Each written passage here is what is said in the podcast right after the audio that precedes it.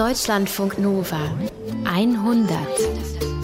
Irgendwas stimmte da nicht. Das war klar. Frage war nur, was? Seit Ende der 50er Jahre, da wurden plötzlich viele Kinder mit Fehlbildungen geboren. Zum Teil fehlten ihnen ganze Gliedmaße, Arme, Beine. Und natürlich haben sich damals Experten auf Spurensuche begeben, keine Frage. Es gab auch verschiedene Theorien, toxische Faktoren wurden vermutet. Folge von Atomwaffentests könnte das Ganze sein. Nach drei langen Jahren aber war dann klar, Contagan war schuld. Ein Schlafmittel, das schwangeren Frauen als unbedenklich verschrieben wurde. Die Folge, 7000 Kinder mit Missbildungen wurden allein in Deutschland geboren. 4000 von ihnen haben nicht überlebt. Grüntal, dem Hersteller des Medikaments, wurde vorgeworfen, das Medikament nicht ordentlich geprüft zu haben und die Wahrheit vertuscht zu haben. Drei Jahre hat es gedauert von der Zulassung des Medikaments, bis es vom Markt genommen wurde. Drei Jahre, in denen nach dem Grund für die Missbildungen gesucht wurde. Und wir können nur erahnen, was diese Ungewissheit mit den Betroffenen gemacht hat. Den Familien, die ihre Kinder verloren haben. Den Menschen, die sich gefragt haben, haben wir etwas falsch gemacht?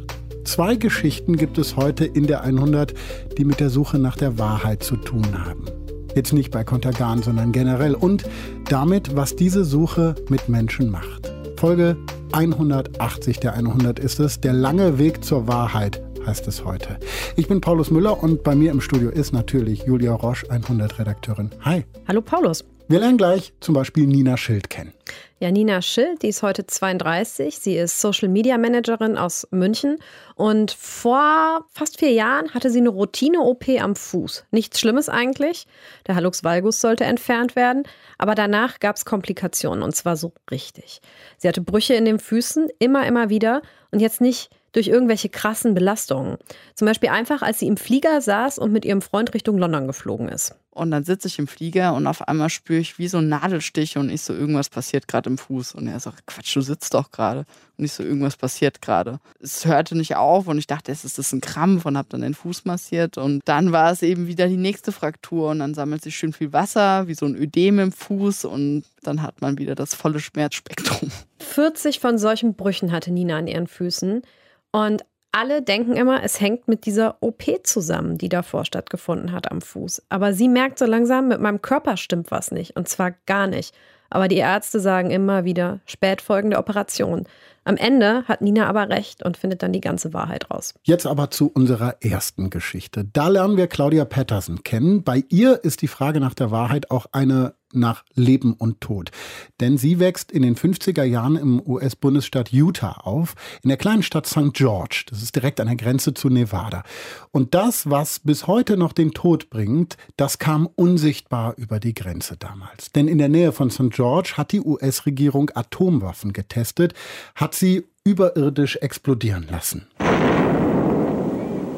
Und wir wissen ja, wie das aussieht. Ne? Es bildet sich so ein riesiger Pilz, der steigt in die Luft und mit ihm steigt radioaktiver Staub bis in die Atmosphäre. Das Ganze wird dann vom Wind verteilt. Fallout nennt man es. Und heute weiß eigentlich jedes Kind, was das bedeutet. Radioaktive Strahlung, die macht krank, die verursacht Krebs, die bringt dich im Zweifel um. Aber in den 50er Jahren, zur Zeit des Kalten Krieges, da sollten die Kinder noch stolz sein auf ihre Bombe, sagt Claudia. There was so much propaganda about how proud we should be to be a part of this bit of history that was so important to national security that we got to live right in the time and the area of the testing. Deswegen waren dann die merkwürdigen Dinge, die um Claudia rum passiert sind in dieser Zeit, für sie erstmal keine Folgen von Atombomben, sondern einfach eben merkwürdige Dinge. Zum Beispiel das mit den Schafen. Thousands of sheep just died after one of the tests. I mean, they literally lost their wool and died. Tausende Schafe, die Fell verlieren und sterben. Und es sind nicht nur Tiere, die sterben, auch Menschen. Menschen aus Claudias nächstem Umfeld. Menschen, die sie liebt. Es dauert lange, aber irgendwann macht sich Claudia Pettersen dann auf die Suche nach der Wahrheit. Max Rauner hat sie für uns getroffen. You know, I was so small. I only remember one that I really remember. And it was an evening one. It was in the evening. I remember I was on our swing set with my brother. Ich sitze mit Claudia Patterson am Küchentisch in ihrem Haus in der Kleinstadt St. George. Sie erzählt mir hier von ihrer Kindheit und wie sie zum ersten Mal eine Atombombe explodieren sieht. Es ist das Jahr 1958 oder 59. Claudia weiß es nicht mehr so genau. Sie ist damals drei oder vier Jahre alt und sitzt gerade mit ihrem Bruder auf einer Schaukel.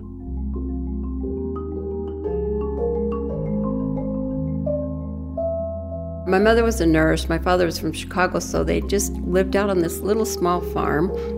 Everything helped. It was out of the garden. We swam in the ponds, played in the big ditches, drank raw cow's milk. Our beef was from our own cattle we had raised. I lived an idyllic life. I had a, you know, an older brother and sister and happy childhood out on a farm as a child.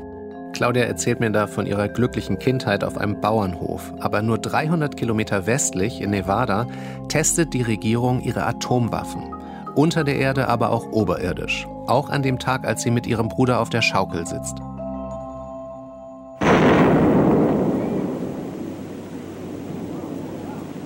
It was just a huge red ball of flame come up over the horizon And I ran to the house to tell my mother there was a flying saucer. And when she came out, it had dissipated up into a cloud and was, you know, going over. Ja, wenn so eine Bombe hochgeht, dann gibt es erstmal einen riesigen Feuerball. Der ist so heiß, dass im Umkreis von ein paar hundert Metern sogar Sand und Steine schmelzen.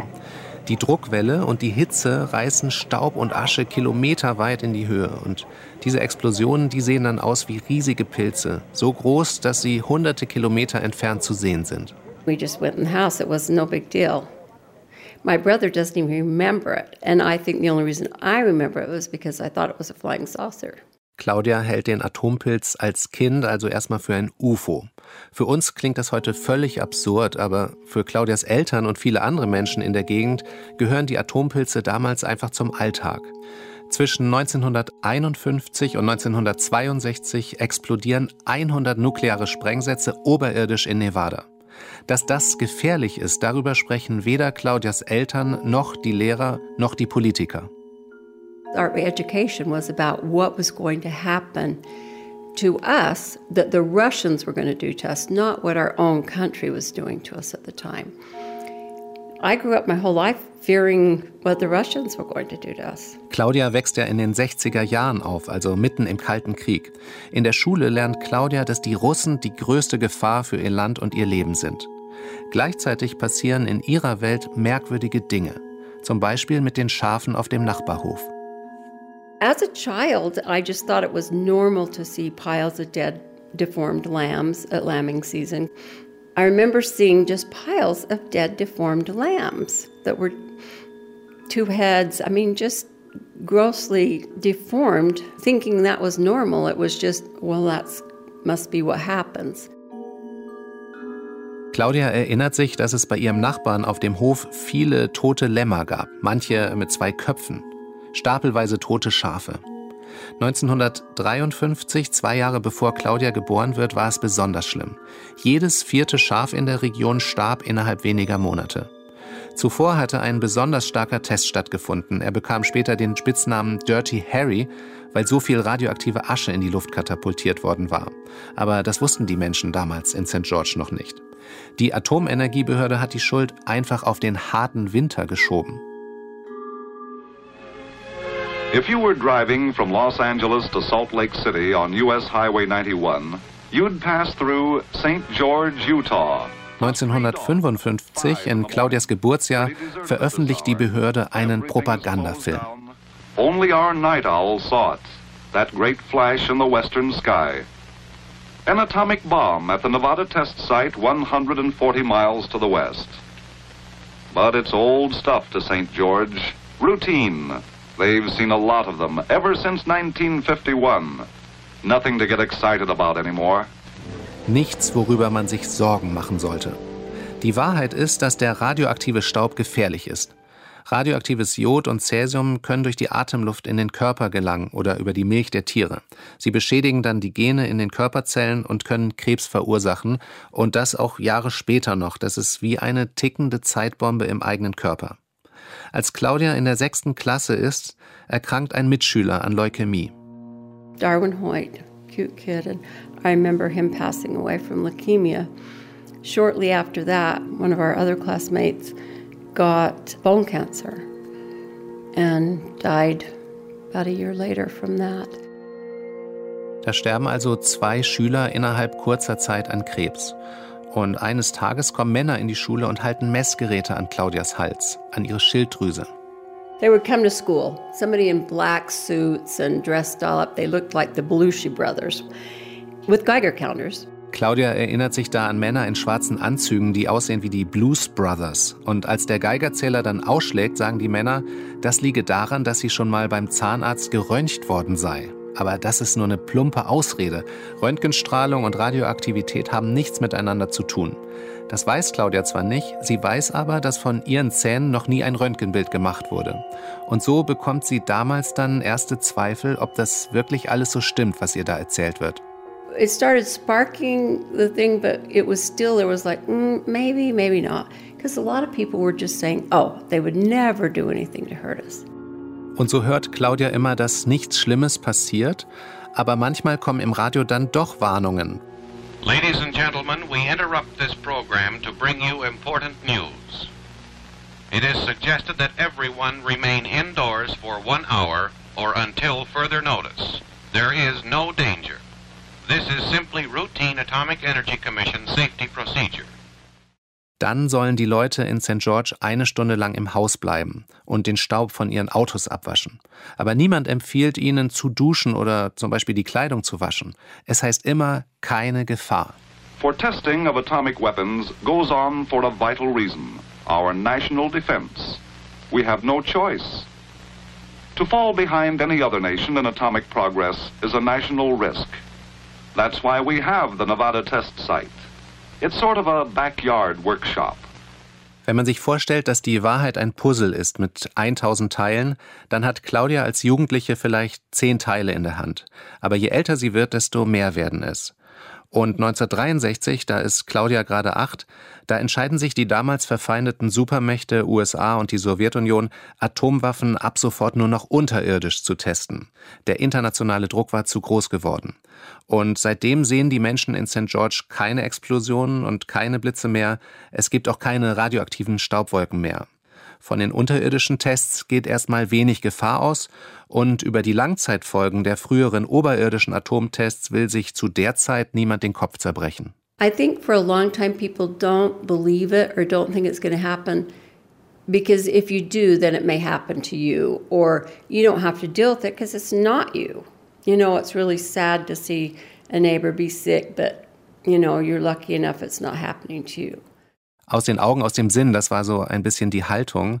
Und das liegt auch daran, dass Claudia Patterson und ihre Familie sowie die Mehrheit der Menschen in Utah Mormonen sind. Es ist eine sehr konservative und sehr patriotische Glaubensgemeinschaft. Bei den Mormonen gibt es keinen Sex vor der Ehe und die Familie steht an oberster Stelle. Und während in den 60er und 70er Jahren in den USA die Friedensbewegung groß wird und gegen den Vietnamkrieg protestiert, während die Hippies 1969 in Woodstock Peace and Love feiern, wollen die Menschen in St. George einfach ein ruhiges, gottesfürchtiges Leben leben. Und eine ganze Zeit geht das auch gut, auch in Claudias Leben. Auf dem College, da lernt sie ihren Mann Phil kennen, sie heiratet mit 20, die beiden ziehen nach St. George, Claudia arbeitet in einem Supermarkt und dann bekommt sie drei Kinder. Und sie engagiert sich bei den Mormonen. Es ist ein ganz normales Leben zwischen Familie, Kirche und Arbeit. Aber dann holt sie ein paar Jahre später die Vergangenheit ein. 1981 diagnostizieren die Ärzte bei ihrem Vater einen Hirntumor.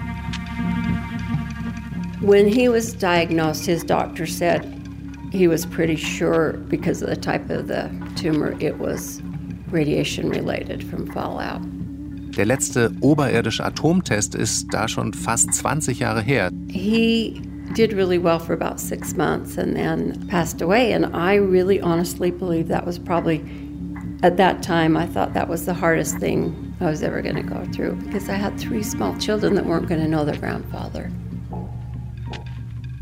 Hinzu kommt, ihr Vater ist damals nicht der Einzige in St. George, der an Krebs stirbt. Es kursieren Gerüchte, dass nämlich die Art und Häufigkeit der Tumore mit den oberirdischen Tests zu tun haben könnten. There was a suspicion and there were people talking about it, but nobody really would speak out publicly on it. When I started to ask questions and do things, it was like, you can't voice that out loud. I was afraid to. Ja, auch Claudia hat Angst. Sie hat Angst vor der Wahrheit, sie hat Angst vor den Folgen des Fallouts, sie hat Angst, aus der Gemeinschaft ausgeschlossen zu werden. Auch sie versucht zu verdrängen, bis es irgendwann nicht mehr geht. 1984 ist Claudias jüngste Tochter Bethany drei Jahre alt. Sie wacht jede Nacht auf und weint. Ihre Beine und ihr Bauch tun weh, sagt sie. Die Ärzte in St. George sagen, es sei ein Virus und schicken sie wieder nach Hause. Aber es wird jede Nacht schlimmer, bis Claudia eines Nachts ihre Tochter ins Auto setzt und sechs Stunden nach Salt Lake City fährt, ins Kinderkrankenhaus. Our youngest child was diagnosed with stage 4 neuroblastoma. Ein Neuroblastom, das ist eine Krebserkrankung des Nervensystems. We had to drive to Salt Lake for chemo, six hours away every week, get chemo, come home, go back. We did that for two years. She had a nine hour surgery. We did seven weeks of driving back and forth for radiation treatments. Ja, in Salt Lake City, da entfernen die Ärzte dann Bethany's Tumore. Sie bekommt eine Chemo und eine Strahlentherapie. Claudia bangt um das Leben ihrer Tochter, aber es passiert ein kleines Wunder. Die Therapie schlägt an und Bethany erholt sich. After two years, they was in remission, making medical history because she was the oldest at that time, stage four neuroblastoma survivor. We came home, she was going to get to go to school, she was doing so much better. Bethany ist 1981 zur Welt gekommen, im gleichen Jahr also, in dem Claudias Vater an Krebs gestorben ist. Und der letzte oberirdische Atomtest, der ist da schon fast 20 Jahre her. Claudia fragt sich damals, warum so ein kleines Kind an Krebs erkrankt und sie fängt an zu recherchieren. Ein wichtiges Puzzleteil auf dem Weg zur Wahrheit ist die Geschichte ihres Schwiegervaters. Der hatte in den 50er und 60er Jahren in einem Bergwerk gearbeitet und dort Uran geschürft. Uran ist ein radioaktives Metall, das auch in Atombomben verbaut wird. Claudias Schwiegervater hat sehr früh Lungenkrebs bekommen und ist gestorben. Damals war Claudias Ehemann noch ein Kind, gerade mal zwölf Jahre alt. Und Claudias Schwiegervater war nicht der einzige Bergmann, der damals an Lungenkrebs gestorben ist, nachdem er Uran geschürft hatte.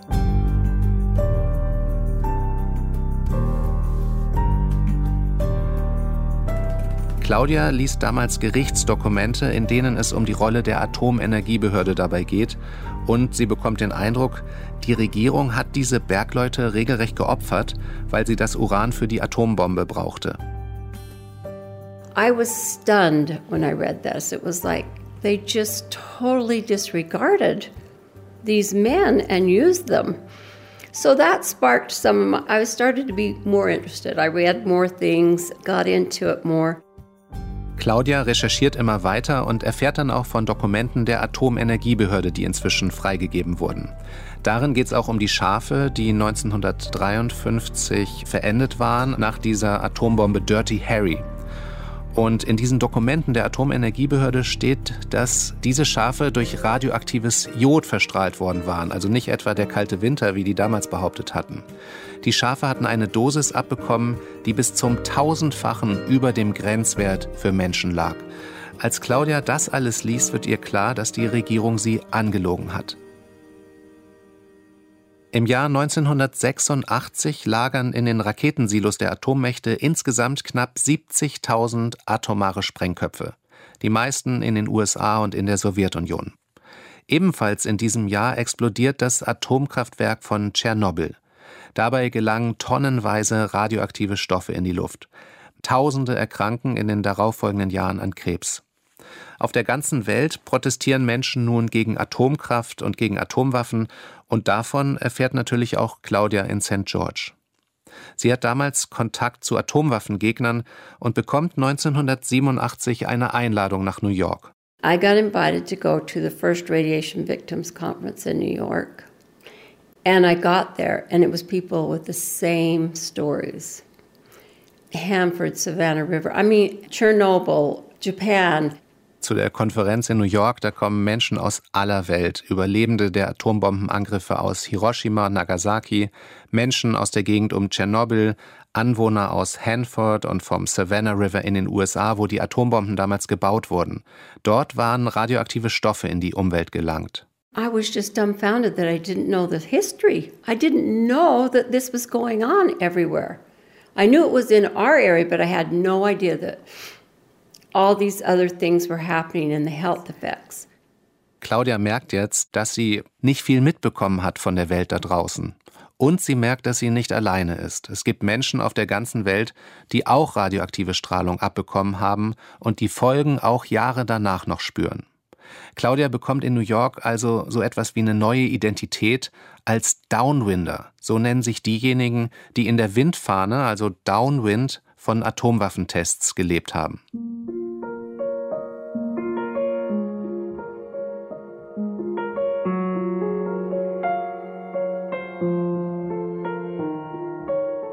Ja, und die Folgen, die spürt Claudia noch einmal mit brutaler Wucht, als sie wieder zurück in St. George ist. Ihre Tochter Bethany wird wieder krank. Und gleichzeitig muss Claudias Schwester Kathy ins Krankenhaus. I was home a couple weeks and my little girl got sick. She was sick again and I called her doctors and I said, "She's fine. We just tested her. She's fine." I said, "No, she's sick. It's different, but she's sick." Drove her to Salt Lake and that same day, my sister ended up in the hospital here. Bethany, I went to the hospital to see her, and she says, Go to Salt Lake, I'll be fine. See what's wrong with Bethany. And she told me how she was going to decorate her house and what the kids were going to be for Halloween.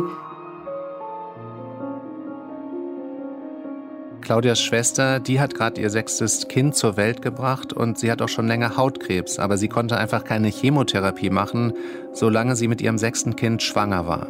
Und als sie dann das Kind zur Welt gebracht hat, da ist der Krebs schon sehr weit fortgeschritten. Und jetzt, kurz vor Halloween 1987, liegt sie also im Krankenhaus auf der Krebsstation. She was just knew she was going to be okay. She'd had blessings. She was Mormon. She just knew she was going to raise her children. I knew she wasn't going to live. I've said it doesn't always mean you're going to raise them in this life. Claudias Schwester ist auch Mormonin und sehr religiös und dementsprechend schicksalsergeben, aber sehr optimistisch hier in dieser Lage. Und während Kathy in St. George im Krankenhaus liegt, fährt Claudia mit ihrer Tochter Bethany nach Salt Lake City ins Kinderkrankenhaus. Und dort stellt sich raus, Bethany hat zwar den Nervenkrebs überlebt, aber jetzt greift der Krebs ihr Blut an. Sie hat Leukämie. I drove home to Salt Lake on Valium. I was crazy. I cried all the way. Poor little Bethany was in the back seat.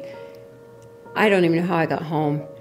But I got home about midnight, went to bed at 2 o'clock in the morning. The hospital called and said, Your sister's taking a turn. Mitten in der Nacht bekommt Claudia dann einen Anruf aus dem Krankenhaus und die Ärzte sagen ihr, dass ihre Schwester das Bewusstsein verloren hat und künstlich beatmet wird. I went to the hospital and she was in a coma and on a vent. I just crawled up on the bed with her and I said, You're going to have to come and take. She had six kids. My sister had six little kids, a new baby. And I said, You're going to have to come and take Bethany when it's her time because I can't let her go. I, she needs a mom. I, you know, when she, the things that go through her head are just crazy at that time. Then her husband got there later and he couldn't. I said, we made the decision to take her off life support because she was clear full of cancer and she had fought so hard and there was no gasping, no anything. She was gone.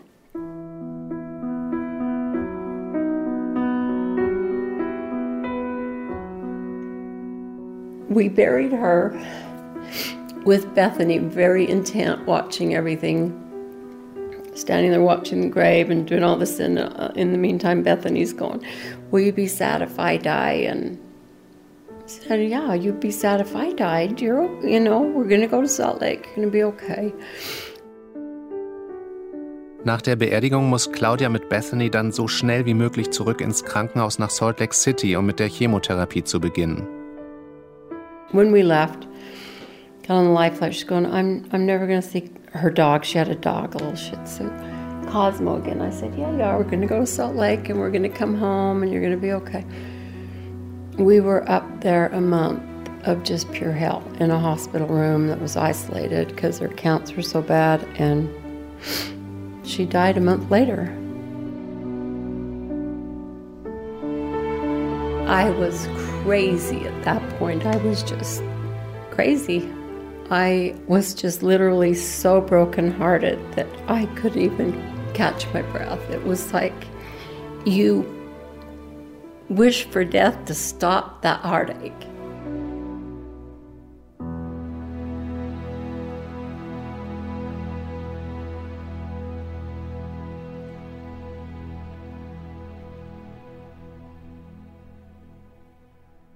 Als das Jahr 1987 zu Ende geht, hat Claudia Patterson also innerhalb von wenigen Wochen zwei geliebte Menschen verloren. Ihre Schwester Kathy und ihre sechsjährige Tochter Bethany. And I came home and I had two other kids and my sister's kids were suffering and my mother was suffering. I was just fractioned. There's three years there. I can't even pinpoint an event in my life. I don't know what I did. I was putting one foot in front of the other. My other kids suffered for it, but I I wasn't in any shape and my husband was, oh, it was awful. Claudia, die ist am Boden zerstört und sie braucht drei Jahre, um irgendwie mit dem Tod ihrer Tochter und ihrer Schwester klarzukommen. Also die ist eigentlich in dieser Zeit wie gelähmt. Und daran ändert auch ein Gesetz nichts, das die Regierung in Washington 1990 verabschiedet. Das ist ein Entschädigungsgesetz für die Menschen, die in der Windfahne der Atomtests gelebt haben. In diesem Gesetz gibt die Politik zu, dass die US-Regierung Menschen wie Claudia und ihre Familie wissentlich der radioaktiven Strahlung ausgesetzt hat. An Claudia rauscht das aber damals vorbei. Sie schaut erst wieder nach vorne, als sie eine Einladung bekommt. Sie soll mitkommen zu einer Konferenz in die Sowjetunion 1990. Die Berliner Mauer ist gerade gefallen, der Kalte Krieg ist vorbei.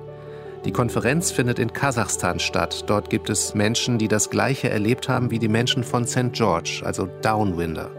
Im Westen der Stadt Semipalatinsk haben die Sowjets ihre Atomwaffen getestet. They had nothing, nothing. I mean, they were standing in line for bread and they dressed up to come and meet us in Semipalatinsk and they were beautiful kind, intelligent people. And I'm going, these are just mothers just loving their kids. Their hopes and dreams for their kids are the same as ours. And we've, I spent my whole life fearing these people. Ja, es ist für Claudia regelrecht eine Offenbarung. Ihr wurde in ihrer gesamten Schulzeit eingetrichtert, wie gefährlich die Russen sind. Sie hat zum Beispiel geübt, wie sie bei einem Atomangriff in den Keller der Schule gehen und sich zwei Wochen lang von Keksen und Konserven ernähren sollen. Und dann fällt 30 Jahre später die Mauer und plötzlich darf sie in das Land des vermeintlichen Todfeinds einreisen und dort sogar an einer Protestveranstaltung teilnehmen. Diese Reise, die ist für Claudia Patterson ein Wendepunkt. Zu ihrer Trauer, zu ihren Schmerzen kommt jetzt noch ein anderes Gefühl, nämlich Wut.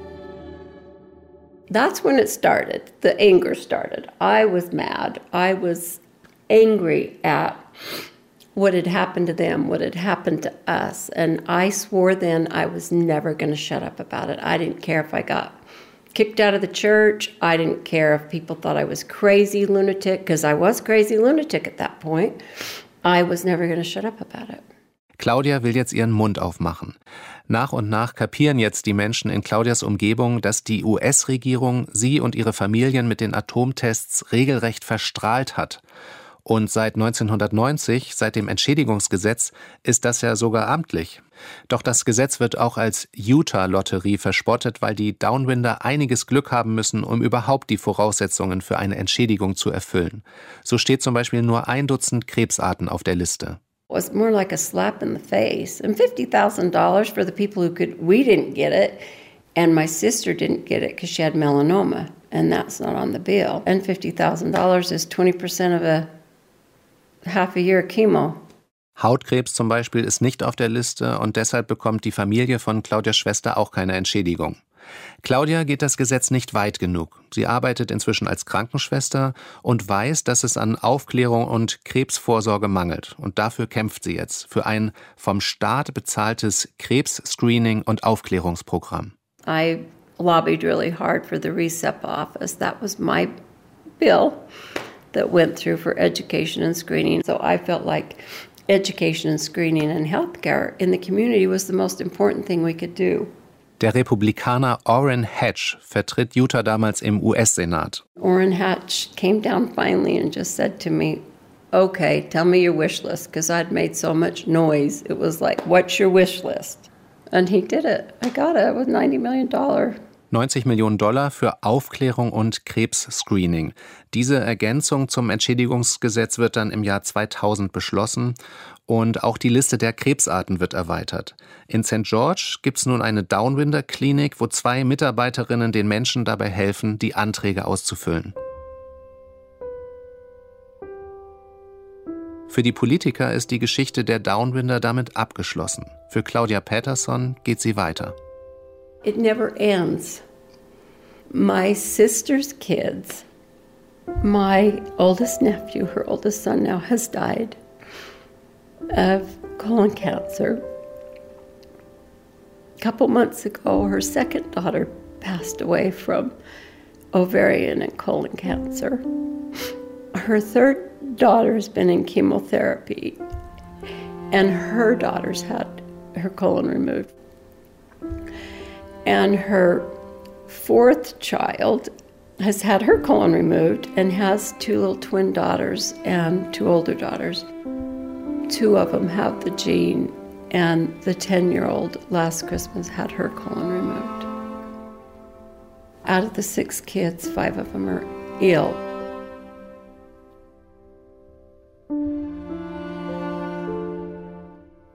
Darmkrebs ist in der Familie von Claudias Schwester Kathy besonders verbreitet. Zwei ihrer sechs Kinder sind an Krebs gestorben. Drei haben eine Chemo hinter sich oder ein Stück ihres Darms entfernen lassen. Und nicht nur Kathys erwachsene Söhne und Töchter haben Krebs, sondern auch ihre Enkelkinder. Now, I've had the testing, the genetic testing. I don't carry the gene. My mother didn't have the gene, and it comes from the mother. Her husband's been tested. He doesn't have it, so it came from my sister. Ein vererbbarer Gendefekt verursacht den Darmkrebs, das stellt die Familie Patterson durch einen Gentest fest. Und das kaputte Gen ist als erstes bei Kathy aufgetreten.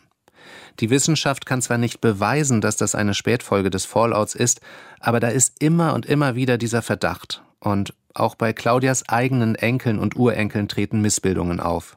We lost a grandchild a year ago.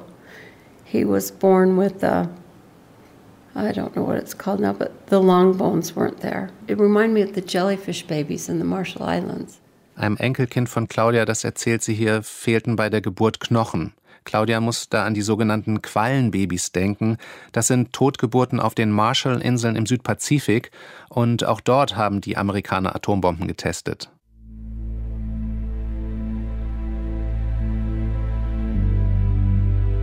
He lived an hour. He was a beautiful baby, but he his body was deformed. I we lived a good life. I mean, my father wasn't from here. So it's not genetically, we are, it's genetically damaged, I think, from what we were experienced as children. And it's snowballing. It's like it's, and I don't know if I can take much more of it. I would rather be the one sick than watching a child die again. Es ist ein regelrechter Lawineneffekt, sagt Claudia hier. In den letzten 30 Jahren hat Claudia ihren Vater, ihre Tochter, ihre Schwester, eine Nichte, einen Neffen und einen Enkel an den Krebs verloren. Sie kennt heute die Wahrheit. Sie weiß, dass der Fallout gefährlich war. Sie weiß, dass die Regierung die Bevölkerung angelogen hat. Die Wahrheit ist aber auch, dass niemand in der Welt die Menschen, die sie verloren hat, wieder lebendig machen kann. I just I just want to be okay. I want my kids to be okay. I want my grandkids to be okay.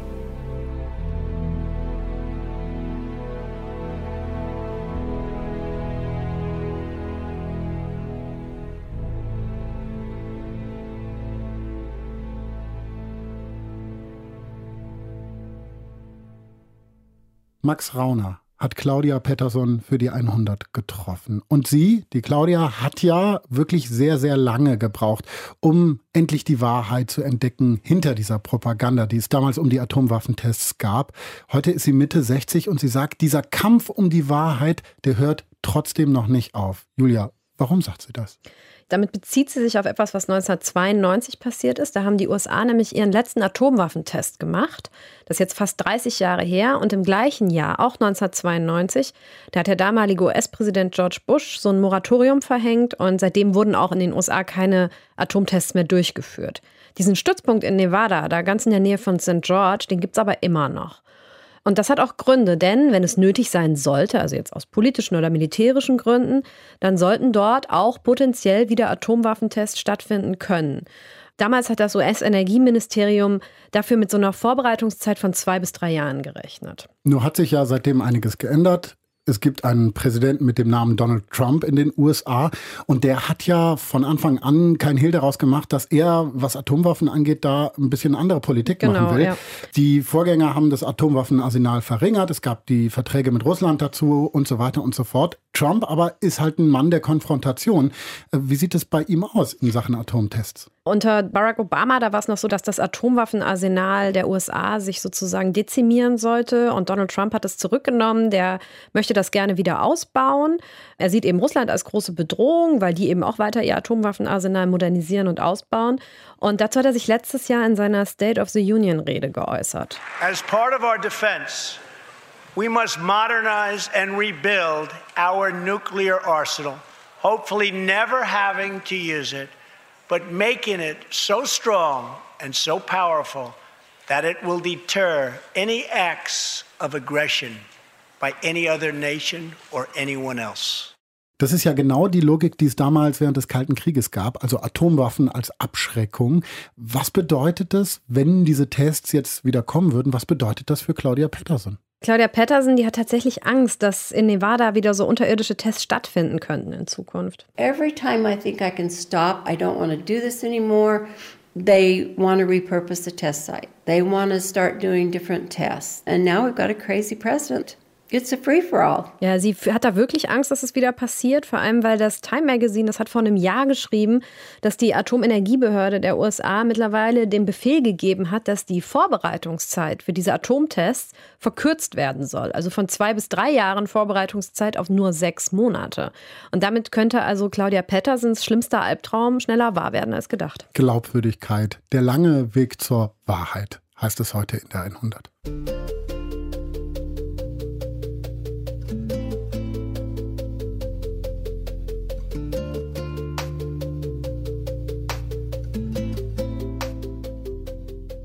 Horror.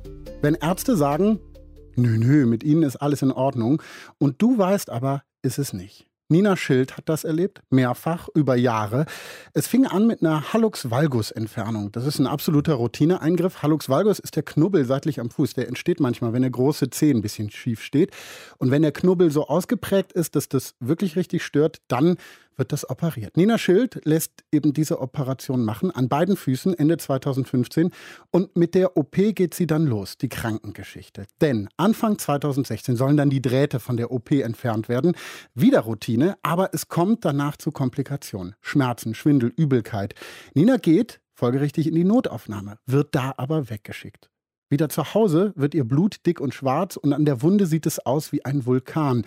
Also wieder in die Notaufnahme. Dieses Mal werden die Ärzte ganz hektisch. Es gibt eine Not-OP und es ist klar, das war eine Blutvergiftung. Und danach denkt dann Nina kurz, jetzt ist es vorbei, aber es geht erst richtig los. Innerhalb eines Jahres hat sie 40 Ermüdungsbrüche in den Füßen. Und da war sie erst 27 Jahre alt. Die Geschichte hat uns Nina schon mal in der 100 erzählt. Im Sommer 2017 war das. Da hatte sie die Hoffnung, dass es dann auch mal gut ist. Heute kann man sagen, das Ganze war eigentlich nur das Vorspiel, die Einleitung sozusagen, denn es geht weiter. Nina weiß, es stimmt was nicht. Die Ärzte sagen, alles in Ordnung. Hallo Nina. Hallo. Du hast im Interview damals gesagt, du bist mit den Augen einer alten, zerbrechlichen Frau durch die Straßen gegangen. Wie lange hattest du dann mit den Füßen zu kämpfen?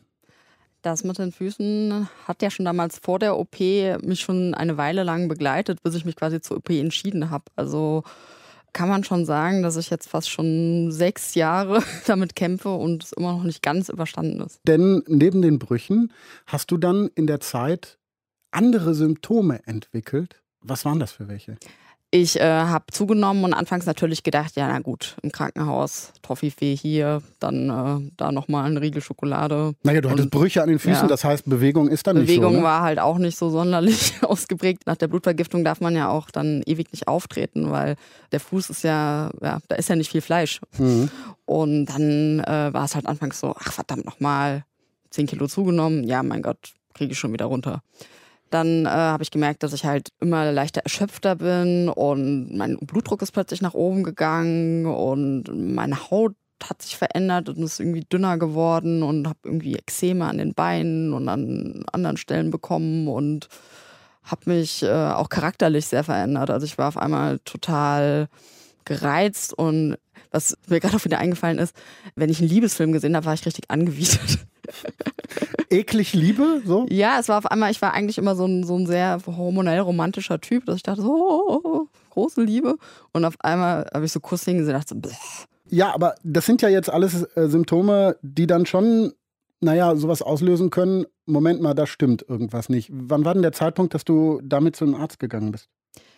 Ja, ich hatte schon relativ früh da mit Ärzten gesprochen, weil die eben auch meinten dann so, ach, sie hatten doch damals so toll abgenommen, weil ich hatte schon mal ein bisschen mehr gewogen und habe dann durch Ernährungsumstellung etc. echt alles gut im Griff gehabt.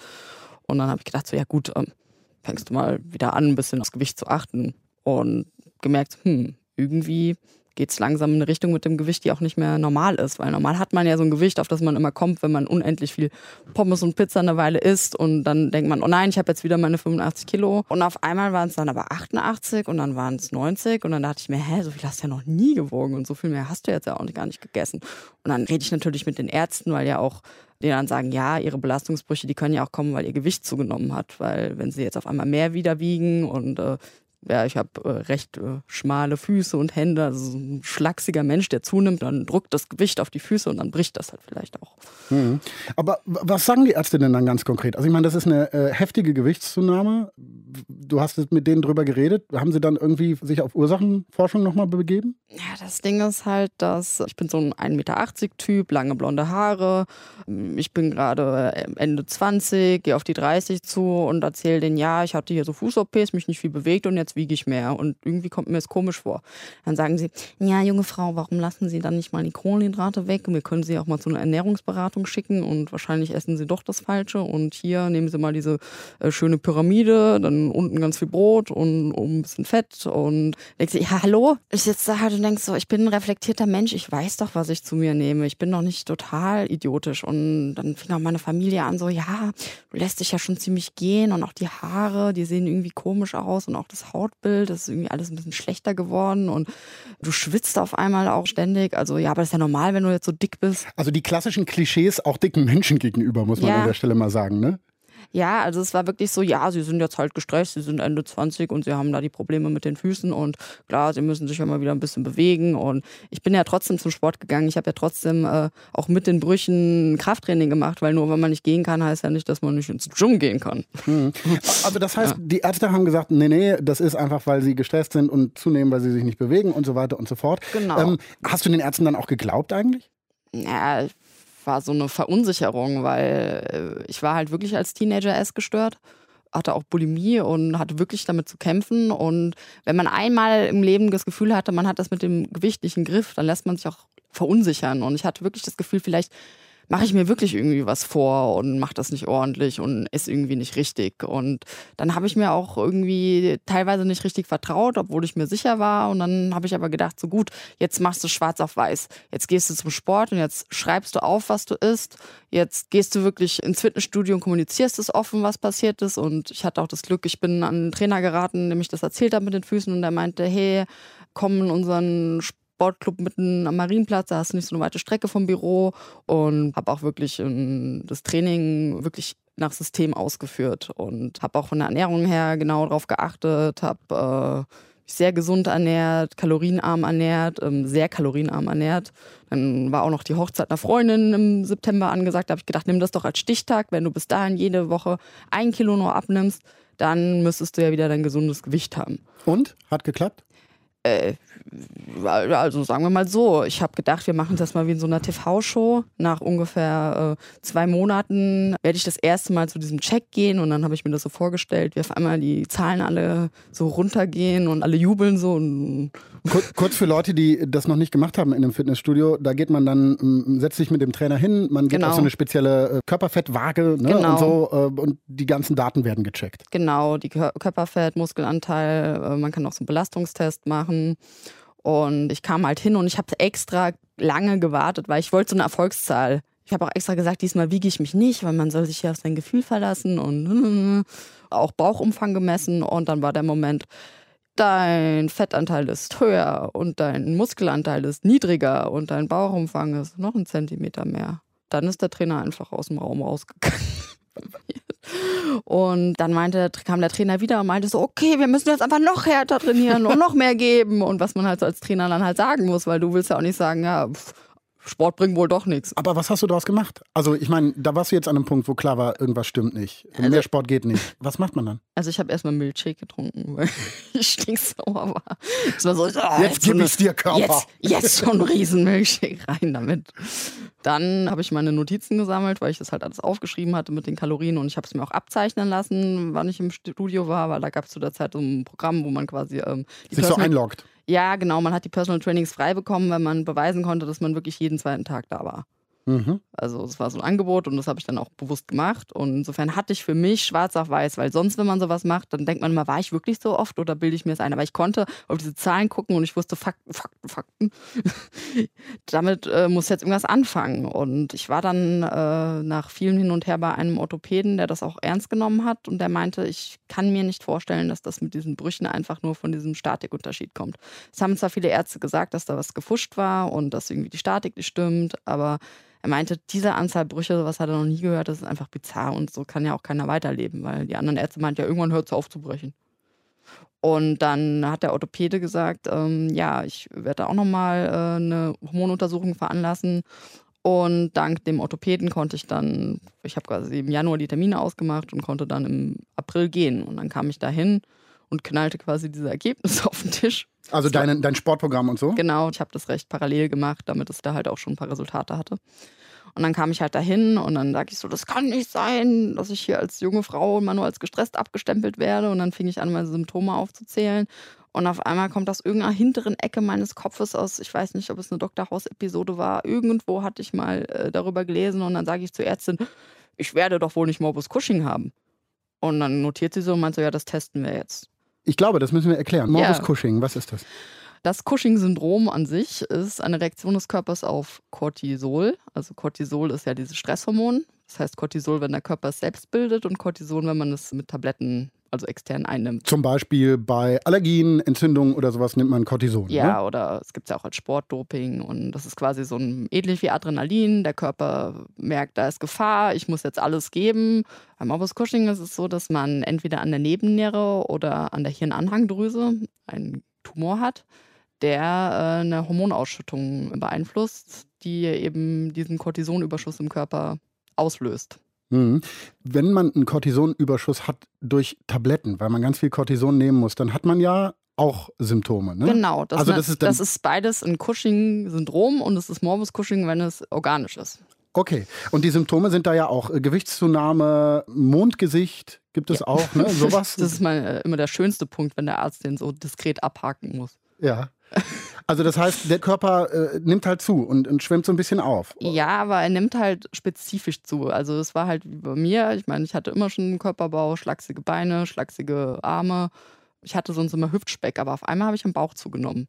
Und hatte auch auf einmal so merkwürdige große blaue Streifen. Und sowas hatte ich vorher nicht. Da stand ich so im Spiegel und dachte so, hä, was ist das denn jetzt? Also am Bauchstreifen oder was? Genau, so richtige breite blaue. Und ich stand vom Spiegel und dachte so, okay, jetzt schlägt es 13. Das heißt, diese Symptome passen auf Morbus Cushing, was du da äh, der Endokrinologin an den Kopf geworfen hast. Sie hat gesagt, sie untersucht es. Äh, Was ist rausgekommen? Es war dann tatsächlich so, dass in meinem Körper Cortison überschüssig ist. Und dann sind weitere Tests gekommen. Da wird einmal der Speichel zu verschiedenen Tageszeiten gemessen und äh, 24 Stunden der Urin in einem auch sehr diskreten, riesigen braunen Bottich mit gelbem Deckel gesammelt. Dann Urin abgegeben? Alles abgegeben und immer noch Cortisonüberschuss. Und dann saß ich da und dann meinte die Assistentin, ja, äh, ihren Werten nach. Und ich so, ach Gott, das ist dieses Nierending, habe ich erst gedacht und dachte puh, nur die Nieren. Und die so, nein, es ist es am Gehirn. Und ich so, ach scheiße darf jetzt nicht wahr sein. Aber das heißt ja, da ist dann ein Tumor. Das heißt ja, du musst sofort operiert werden. Ist es dann ganz schnell gegangen? Es ist natürlich auch eine kritische OP und es müssen erstmal Sachen ausgeschlossen werden. Und äh, es war dann so, dass ich erstmal diese Broschüre in der Hand halte und auf einmal kommt der Chefarzt rein und sagt so, Moment, Sie nehmen ja die Pille, wir müssen nochmal alles wiederholen. Weil die Pille die Hormone durcheinander bringt, oder was? Exakt, obwohl ich das halt schon angegeben hatte und so, ja, tut mir leid, da haben wir einen Fehler gemacht. Das heißt, es gab nochmal eine Verzögerung. Dann genau. musstest du wahrscheinlich das Prozedere wiederholen, was wir äh, schon beschrieben haben? Genau, zwei Monate lang äh, Pille absetzen, Prozedere wiederholen und dann wieder Test gemacht und wieder Test auffällig und dann, ja, jetzt müssen wir erstmal wieder ein paar Wochen aufs MRT warten weil man dann äh, klar hatte, okay, die Werte stimmen jetzt. Das heißt, da ist ein Hinweis drauf. Jetzt muss man es aber bildgebend sozusagen ja, im MRT, musste in die Röhre und gucken, ob da was im Kopf zu sehen ist. Genau, denn der Arzt hat gesagt, er ist sich ziemlich sicher, dass ich es nicht habe und dass ich einfach äh, sehr, sehr emotional bin durch die ganze Fußgeschichte und dass das Cortison einfach sehr hoch ist bei mir, weil ich einfach so ein Psycho somatisch gestresster, fertiger Mensch bin und also meinte, das, was du schon immer wieder mal gehört hast. Genau und ich so, ich bin chill. Nein, Aber Nina, jetzt mal ganz im Ernst, ne? Also deine Geschichte, ich würde denken, dass man dann irgendwann mal so einem Arzt gegenüber richtig ausrastet. Ist das dir nicht so gegangen? Also ich habe schon einige Male geheult oder gesagt, ja, patzige Bemerkungen gemacht, aber so kommt man halt auch nicht weiter. Also man muss halt irgendwie auch respektvollen Umgang behalten, weil wenn man dann auffallen wird, dann ja, wird einem das noch weniger geholfen letztendlich. Ne? Sozusagen, dann beweist du den Ärzten sozusagen, dass du, äh, ja. äh, dass sie recht haben. Und wenn ich dann mit, mit dem Stuhl schmeiße und sage, ich bin kein Psycho. Hilft nicht. Sehe ich ein. Ja. So, also, dann war jetzt klar, das MRT kommt, auch wenn da ein bisschen Wartezeit war. Wann mhm. war das dann? Also das MRT wurde dann letztendlich im Juli 2017 gemacht. Anderthalb Jahre nach der Blutvergiftung. Ganz genau. Hm. Was kam raus? Ja, also sie haben tatsächlich einen Tumor gefunden. War recht deutlich zu sehen dann auch. Was war das Ergebnis? Also hat man operiert? Hat man gesagt, jetzt muss es schnell gehen? Jetzt? Es hieß dann, ja, das sollten wir dann nächste Woche operieren lassen. Und dann habe ich gesagt, äh, ja, übernächste Woche, weil die Woche drauf das war die Woche am Meer, auf die ich mich gefreut hatte. Und dann habe ich mir gesagt, wenn es das jetzt auch gewesen sein soll, dann fahre ich noch eine Woche ans Meer. Aber ich habe dann direkt danach einen OP-Termin bekommen. Also ich habe am nächsten Tag schon einen Anruf des Operateurs in Tübingen bekommen. Es ging an einem Samstag um 11 wurde ich angerufen. Das war eine herrliche Abwechslung. Das heißt, du bist dann operiert worden? Genau. Hat ähm, alles funktioniert? Es war eine wundervolle OP. Nach der OP geht es einem erstmal blenden. Ja. Weil bei der Operation wird da quasi dieser Tumor, der diesen Überschuss auslöst, entfernt. Und da eben nach der OP diese Hypophyse erstmal nicht funktioniert, die ist dann quasi, die resigniert erstmal, die ist dann gestresst äh, und sagt, ich mache nicht mehr. Genau, mit. im Schnitt nach einem Jahr etwa springt die Hypophyse an, kann aber auch sein, dass sie nie wieder anspringt. Aber das heißt ja, dass dann die Hormonlevel total durcheinander gehen, oder? Also ich meine, da war am Anfang zu viel Cortisol, äh, jetzt ist es weg. Äh, da passiert doch was im Körper, oder? Ja, genau. Und zwar war das auch, was alle gesagt haben, von wegen die OP ist der Klacks. Das Schlimmste ist die Zeit danach, denn das ist wie Heroinentzug. Also das hat der Arzt wortwörtlich zu mir gesagt. Warum? Weil, weil dir das Cortison fehlt dann? Ja, weil Cortison ist halt schon ein Dopingmittel ein extremes Dopingmittel. Und wenn der Körper das drei Jahre lang in sich hat, ist das ja, es ist auf der einen Seite zwar, als wäre ich drei Jahre lang irgendwie an der Wall Street im Dauerstress gewesen, aber auf der anderen Seite hatte ich ja auch diesen Nebeneffekt, dass ich auf einmal um 5 Uhr, 6 morgens total wach war, weil das ist genau die Zeit, wo das ausgeschüttet wird. Und die meisten Patienten fallen nach der OP erst in totales Drama, weil äh, meistens ist für viele das Cushing zwar eine Zeit, in der sie zunehmen und es ihnen nicht gut geht und sie schwitzen, aber es ist auch eine Zeit, in der sie sehr leistungsstark sind, sehr zäh sind, nicht viel Angst haben. Äh, es wirkt sich halt wirklich sehr auf die Psyche aus. Hm. Wie war das denn bei dir? Also bei mir war es so, dass ich natürlich direkt nach der Operation kriegt man erstmal ganz viel Cortison. Das heißt, ich bin aufgestanden nach der OP und war so, ich kann alles erreichen. Also um das aufzufüllen sozusagen, ja. das Loch. Mhm. Ja, und ich war dann erstmal so in einem Rausch, weil du wirst mit Schmerzmitteln betäubt, du liegst, du schwitzt also eh nicht viel, weil du liegst da, du bist total gepäppelt und mir ging es nach der OP ging es mir blendend. Dann haben sie das Cortison auf ein normales Level gesetzt, dass man quasi gesund ist. Dann ging es mir radikal schlecht. Also ich habe auf einmal die Orientierung verloren. Ich wusste nicht mehr, wo ich bin. Mein Kurzzeitgedächtnis war total hinüber. Ich war total verwirrt. Aber ich habe auch gemerkt, dass, ja, dass mein Blutdruck hat sich sofort normalisiert. Ich weiß noch genau, ich hatte immer niedrigen Blutdruck und nach der OP, alle Blutdruckuntersuchungen waren wieder gesund. Ich hatte diesen Blutdruck tatsächlich nur mit dem Tumor. Und ab da, wo ich angefangen habe, nicht zu viel Cortison zu nehmen, habe ich auch, ich habe sehr unbedarft gegessen und ich habe seitdem, ohne wirklich Diät zu machen, 20 Kilo abgenommen. Wahnsinn, ja. Du hast dann abgenommen, die Symptome sind zurückgegangen, Bluthochdruck war nicht mehr da. Wie ist es dann für dich weitergegangen? Also war dann damit alles klar? Also die Brüche, das alles, was du erlebt hast, das war dieser Tumor schuld und jetzt ist alles gut?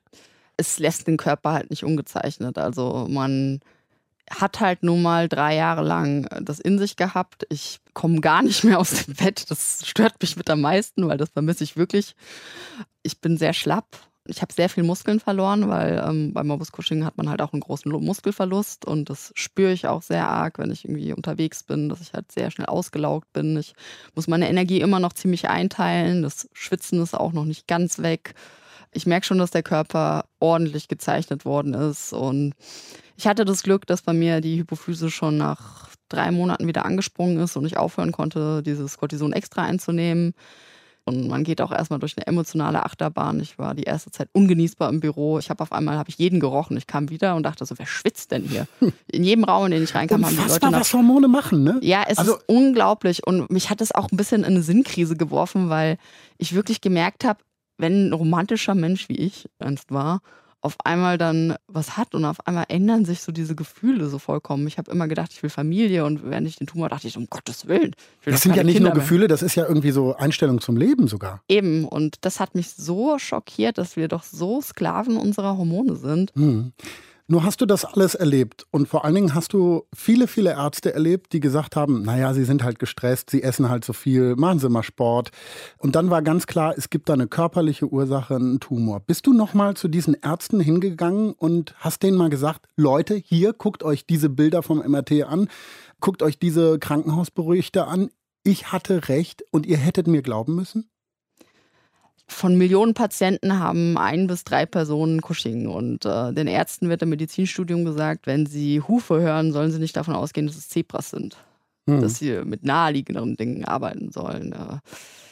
Äh, ich sehe, dass es sehr schwer teilweise ist, Arzttermine zu bekommen, weil eben viele Leute gehören, oh, es gibt eine Krankheit, durch die man dick wird. Und dann ist es im Endeffekt aber doch die Ernährung. Und auch dieses typische Klischee, was ja auch gerne in Serien wie Dr. House aufkommt, dass jeder Mensch lügt. Es stimmt halt nun mal. Viele Menschen neigen dazu, sich falsch einzuschätzen und zu lügen. Insofern, jeder hat mal einen schlechten Tag und jeder hat mal einen guten Tag und jeder kann mal was übersehen und jeder kann mal Glück haben, dass er auf einmal diese Diagnose im Hinterkopf hat. Mhm. Es ist irgendwie schwer, da Entschuldigen zu finden. Ich denke, muss halt jeder immer versuchen, ja, möglichst neutral an Menschen heranzugehen und auch von beiden Seiten das Patientenverständnis für Ärzte aufbringen und für die Prozesse und dass halt die Ärzte aber auch Verständnis dafür aufbringen, dass jemand wirklich einen schweren Leidensdruck hat. Und manchmal ist es ja die Psyche, aber manchmal eben halt auch nicht. Nina, vielen, vielen Dank, dass du uns deine Geschichte erzählt hast. Vielen Dank fürs Zuhören. Das haben wir gerne gemacht. Julia, ich finde ja bemerkenswert, wie viel Verständnis Nina da gerade auch für die Ärzte hatte am Ende, ähm, die ihr ja irgendwie indirekt auch mal den Stempel Psychotante aufgedrückt haben. Du hast mit einem Arzt gesprochen, mit der anderen Seite sozusagen. Ja, ich wollte mal wissen, wie das für Ärzte ist, weil ich glaube, für die ist es auch nicht so einfach, sich der Wahrheit so Schrittchen und Häppchenweise zu nähern. Und ich habe diesbezüglich mit äh, Jürgen Honegger gesprochen, der ist Professor für Neurochirurgie an der Uniklinik Tübingen und er ist sogar der Arzt, der Nina an der Hypophyse operiert hat. Ähm, er hat mir erzählt, dass er jedes Jahr etwa 150 Menschen eben an dieser Hypophyse operiert und pro Jahr hat es etwa mit 20 Patienten zu tun, die auch Morbus Cushing haben, wie das Nina. Das ist ziemlich wenig. 20, das sind ziemlich wenige, genau. Mhm. Wichtig zu wissen ist vielleicht noch, dass er Patienten wie Nina immer erst dann behandelt, wenn die Diagnose schon da ist. Aber er kennt eben diese seltene Krankheit ziemlich gut und weiß auch, wie schwierig das ist, so eine Diagnose zu finden. Das Problem ist, dass es oft ganz unspezifische Symptome sind. Die sagen, mir geht es nicht so gut, ich habe Gliederschmerzen oder Muskelschmerzen, ich habe einen hohen Blutdruck. Das sind also viele Volkskrankheiten, die jeder dritte oder vierte hat. Aber dass es in diesem Fall mit dem Cushing zusammenhängt, diesen Zusammenhang herzustellen, ist extrem schwierig.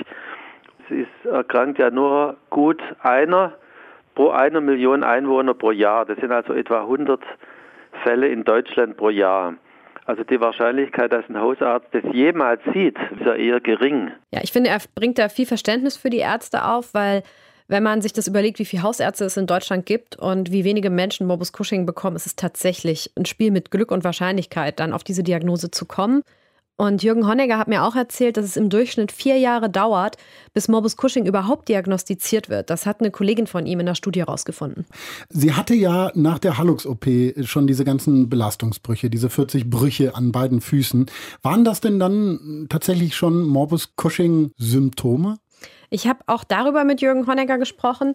Der kennt Ninas Krankheitsgeschichte und er hat mir tatsächlich erzählt, dass es infolge von Morbus Cushing oft zu Osteoporose kommt, also zu Knochenschwund. Und es kann auch zu spontanen Knochenbrüchen kommen, also durch ein ganz leichtes Trauma kann Knochenbruch auftreten. Das ist schon etwas, was beim Cushing schon typisch ist. Genau das ist ja bei Nina dann auch passiert, 40 Mal. Und die Ärzte, die haben einfach immer woanders hingeguckt. Sie hatte ja da eine Operation wegen einer Fehlstellung im Fuß in dessen Folge sind ja diese Frakturen aufgetreten.